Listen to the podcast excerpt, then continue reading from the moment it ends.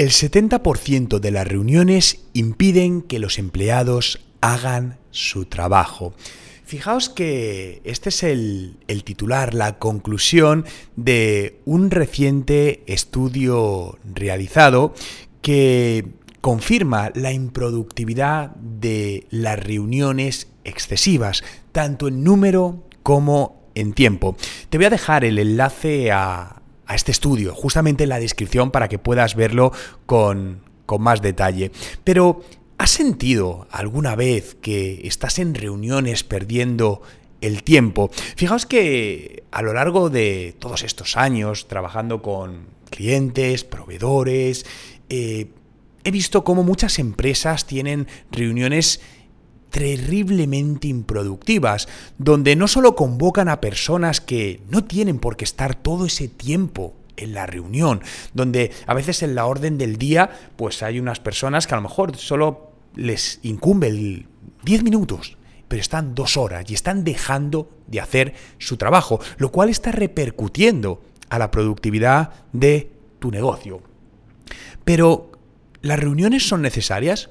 Por supuesto, las reuniones son esenciales, las reuniones se necesitan para permitir la colaboración, la creatividad, la innovación, el intercambio de, de ideas. Esto es totalmente fundamental, pero es muy importante cómo hacemos esas reuniones. Fijaos que algo que sí veo que cada vez más los, sobre todo las nuevas generaciones, tienden a ser mucho más sintácticos con las reuniones. Esto en mercados anglosajones es todavía mucho más acusado, pero cuando me reúno con gente más joven, con las últimas generaciones, pues ves como en 10 minutos se hace la reunión con todos los puntos clave, no se pierde tiempo en, en cosas eh, que no no son en esa reunión, ¿no? Cosa que en reuniones presenciales sobre todo pasa mucho más, donde empiezas a hablar de cosas, de que se cruzan temas, etcétera, etcétera. Por lo que es muy importante que para todo esto tengas establecido en tu empresa un sistema de,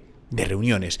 Yo personalmente hace muchos años desarrollé un modelo propio de, management en la parte de, reuniones, con distintos tipos de reuniones, con distintos tipos de foco, eh, con ciertas limitaciones en la duración, ¿no?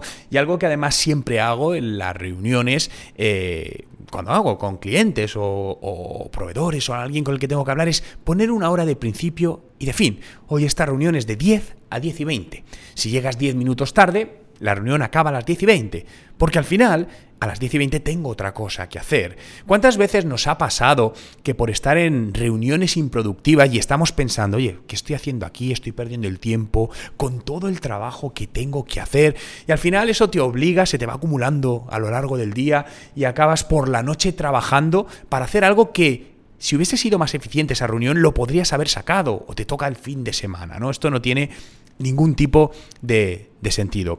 Se ha realizado otro estudio reciente, se acaba de publicar los datos, que entre 76 empresas a la que les redujeron la cantidad de reuniones durante los últimos 14 meses.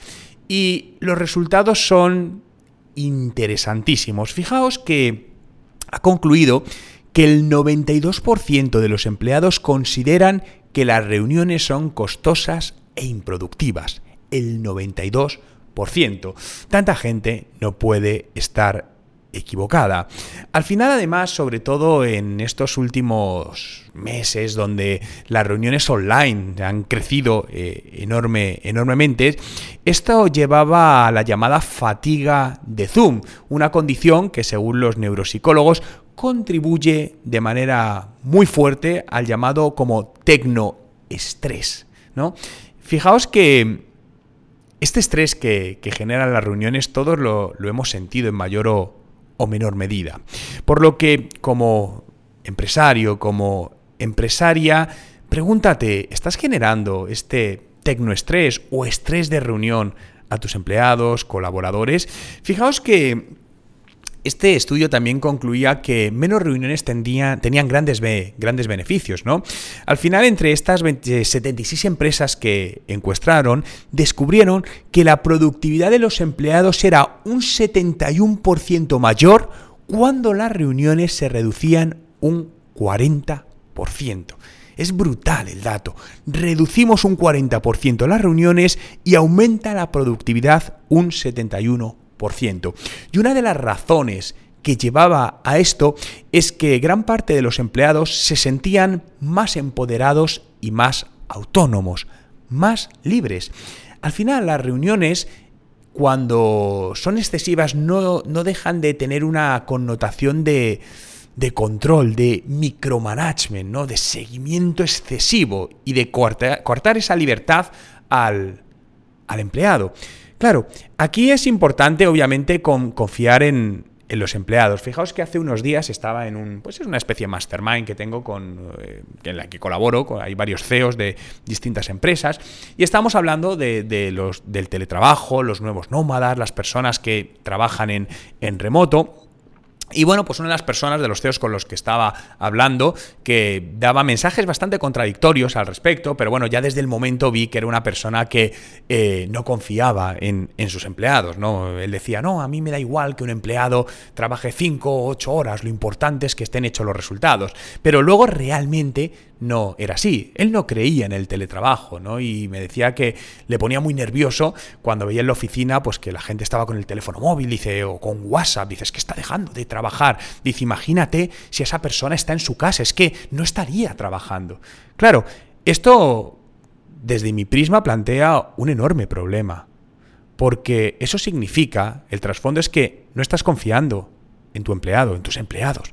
Si no confías en tus empleados, ¿Por qué los tienes dentro de tu empresa? No lo entiendo. Eh, para mí, los empleados son la familia profesional, ¿no? Y en mi familia no quiero que haya nadie que, en el cual no confío.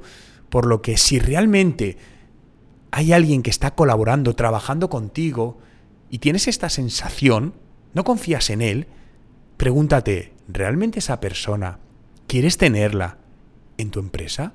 Porque quizá lo mejor no sea que esté ahí.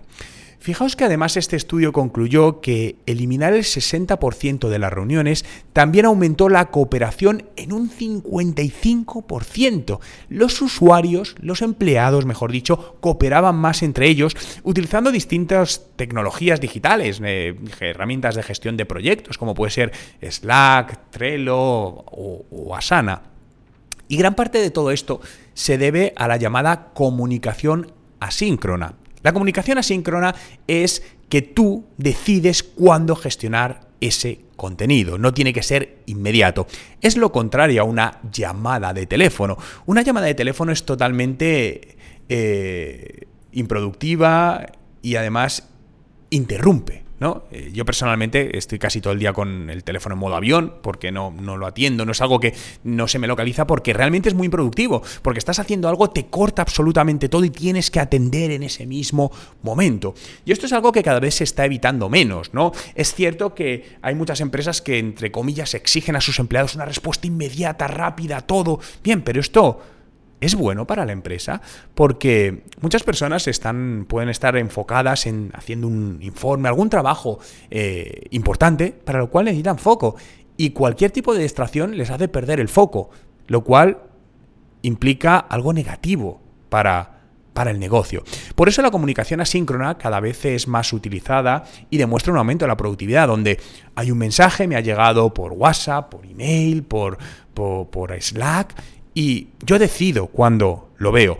Obviamente, todo tiene que tener unas normas, no vale que decir, no, yo es que miro el Slack cada cuatro días, no, obviamente tiene que haber unos márgenes de tiempo, pero no tiene que ser inmediato, en ese mismo momento, ¿no? Ese estrés que causa muchas veces WhatsApp, que parece que hay que responder inmediatamente, no, no tiene por qué.